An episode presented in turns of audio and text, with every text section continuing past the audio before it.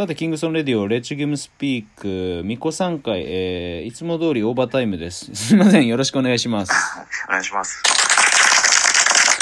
えっ、と、まあ、最後、えっ、と、海外の話がちょっと前回は続いたので、えっ、と、去年でしたっけ、あの、ミコさんが、えっ、と、リュウ君、ダイスの、えー当時ダイスのリュウ君に、えっ、と、誘われて、えーお話をいただいて、行った、えーそこの部分の、ミコさんから見た、まあ、ダイクマンとかも含めて、その海外でのストリートボールに携わる経験をちょっとお話しいただければと思うんですけど。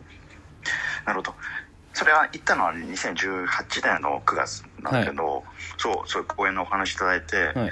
で、なそもそもの流れとしては、はいえっと、リュウさんと向こうの相棒の方がいたまたまこっちに来た時に、えサムシティを見見たんだね。うんで、それで、えっと、今年も大会やるにあたって演出の面で DJ を入れたいっていうのがそそこでアイディアとして出えて。で、で、リュウさんが、うんえっと、誰にオファーしようかっていう時に、うん。あの、その時ね、大志千尋がいたから、うん千尋が俺を推挙してくれて、で俺になって。で、うん、ドキドキしたけどね。で、だから、えっと、その DJ を入れるって演出自体が多分、そこまで向こうは、まあ手探りだった状態で、なるほど。そう。で、まあ、だったら俺、あの、丁寧にやりますよ、みたいな感じで言って、だから、で、ね、俺真面目だから、め、め、試合数も超多いし、え日程も長いのね。ええそれってそのレギュレーション自体は何だったんですか？えっと、5 on 5、あ 5on5 だったんだそうそうそう。う。でん、中国全土でやったやつの、まあ、うん。決勝大会みたいな感じで。で、まあ、だからやっぱ、サムシも含めて、日本って、うん。まあ、DJ の存在なん、うん、多分独独自の進化をしてるうん。と思うんだよね。そうですね。日本、うん、まあねそのニューヨークの時も全然違うなと思ったし、はい。そのパリの話聞いてもやっぱ違うから、うん。まあ、日本は日本のやり方があってさらにその中でも自分も独特だと思ってるから、うん。まあ紆余曲折ありながらもまあ受け入れられたら嬉しかったけどうね、ん。やっぱ最初はあっちもそのえどんななんみたいな感じなんですか？いぶかしむというか。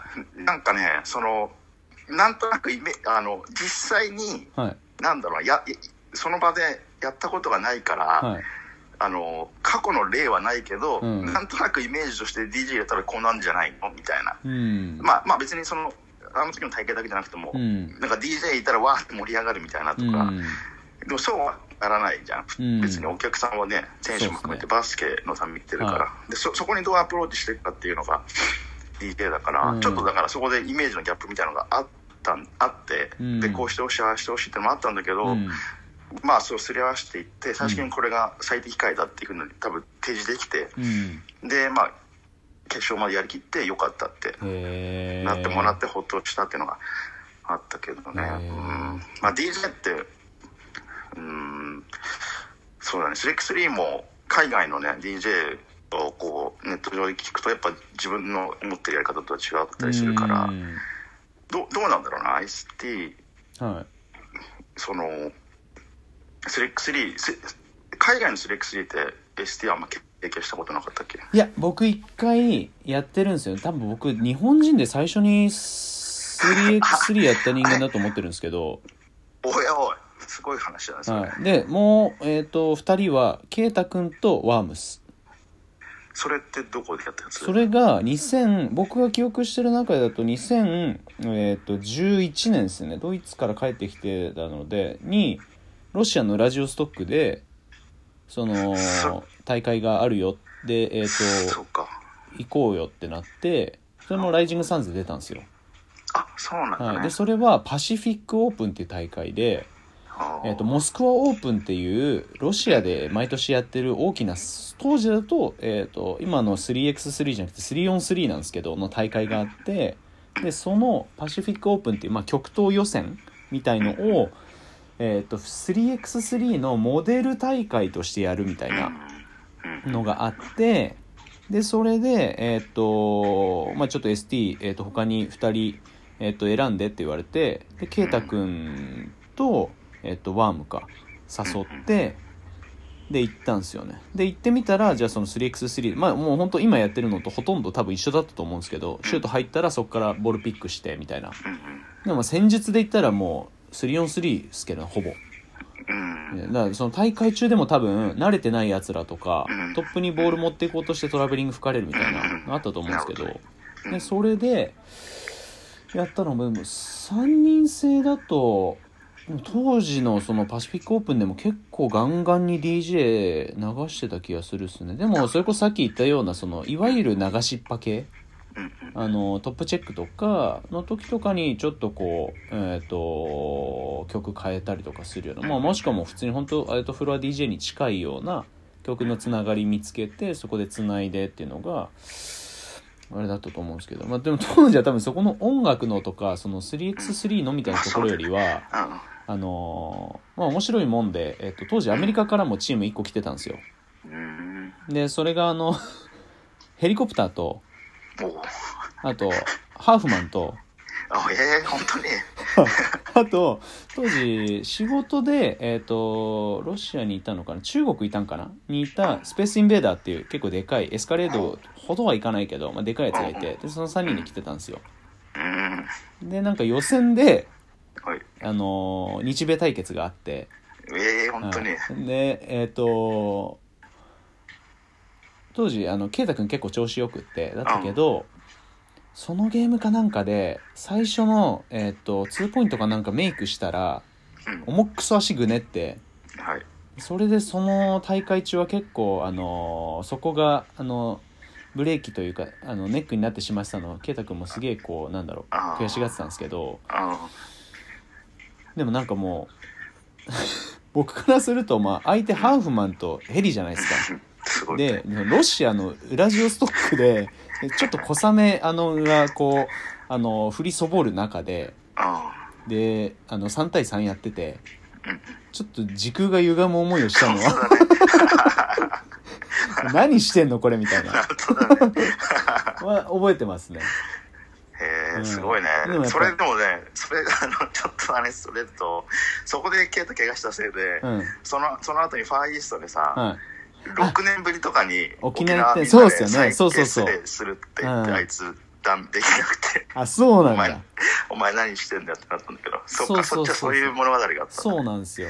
うん。そう。だ結構多分その沖縄に向けてコンディション上げてたのもあったから結構動けてたんですよね携帯なるほど。はい。あそうなんだ。そう。でそれで僕ロシア初めてだったんであでそこで決勝で準決かなんかでアメリカ負けるんですけどうん。ロシアってあのチェスカ・モスクワっていうそのロシアの国営でやってるなんていうかなまあサッカーとかもあるんですけど、まあ、バスケでも強いチームだ。あとスパルタク・モスクワっていうチームとかあとキムキっていう、えー、といろんなチームだったりとかあってあのレベル高いんですよ。でそこでロシアの、えー、と選抜チームみたいに来てた多分モスクワの方から連れてきたチームが最終的に優勝するんですけど結構ビャンビャンで能力とかも。あすげえ。うん。もう本当あの NBA にいたキリレンコっていう選手いるんですけど、うん。みたいなその白人だけどその長くてそのなんだろうの空中でも伸びれるアスレティックな動きができるみたいな。でシュートも結構上手みたいな。のがいてあロシアレベル高えなっていうのは感じたのは覚えてますね。そうなんだねそうですね。そっか。うん。あとはそうだな。まあ体もやっぱ強いですか。らでもいろんな国行くとやっぱちょっと違いますね。国ごとにそのやっぱちょっとずつ違うんですよ。ドイツとフランスでもやっぱ違うし。あでえっ、とペルーとかでもあってやっぱ違うし。でロシアも違うしっていうのでそこはすごいアメリカってなっちゃうじゃないですか。どうしたって。一択みたいになっちゃうじゃないですか。はい。じゃなくてやっぱバスケ通じていろんな国のいろんなバスケットをその見るとか、うん、行ってそのなんだろう、うん、教えてもらうじゃなくて戦ってみることで得られるその違いとかうん。ってすごいこう貴重な経験できてるなっていうのは思ったっすね。そうだね。シチアしかも住んだりしてるからその一般常人との経験値の差がすごいよね。そうですね、まあ、滞在するのと生活するのってやっぱちょっと違うじゃないですか。そううん。ペルん住んでましたって言われてもねうんちょっとよくわかんない。そうそうです。ねあとはまあ僕の中で、その大体どこに行っても、そのなんか、あーまあペルーでまあいい悪いは別として大体観客と揉めるんですよ。そのなんかそれはアジア人が調子乗んなみたいな。あエスティが揉めるんだ。そうですね。で なるほど。ペルーではその放送テレビ放送の時に中指立ててちょっとその会場がすごいね。そんな話聞いたこともなかったけどそん本当ですか？なのも持ってんだ。そのうん。ロシアの時とかも対戦相手とか観客のやつらとかにあのーうん。まあえっ、と B で始まるその良くない言葉。を相手チームとかにめちゃくそ言ってで終わったらすげえハグするみたいな。もうわけわかんない状態が。でフランスとかでもあった。フランスであのえっ、とあっつんみたく首切りやってないですけど K54 行った時にあの指振るあのあれあるじゃないですか。なんなんて言うんでしょう。はいはい。えっ、とシュラッグじゃなくてうん。あるじゃないですか。あれをやったら会場はやっぱ盛り上がりましたね、なんだ。うん、でそういうのとかでもそういうのって日本じゃなかなかないし。なかなかね。うん、でそのでもやってる瞬間ってでも自分がパフォーマンスで見せつけてうん。こうなんだろう煽る瞬間ってうんうんまあでもレジェンドになった時に等しいぐらいやっぱこうプレイヤーとしては快感ですよねやっぱり。うんそうだよね。そうなんですよ。まあねまあしてだからその顔が顔が怖いっていうその武器をね頼りに社会を。顔怖けりゃどこでもいけんじゃないかっていうことそうをですね。そう実践してるんだよね、はい、ちょんまげにしてでタトゥー入れとけばあ あいつ侍かってなるんで。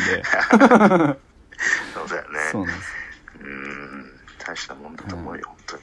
ちょっと残りごめんなさい。えっともう一回延長していいですか？あわかりました。最後えっと第6話でちょっといただきたいのがあるのでテーマが。はい。のですいませんがお願いします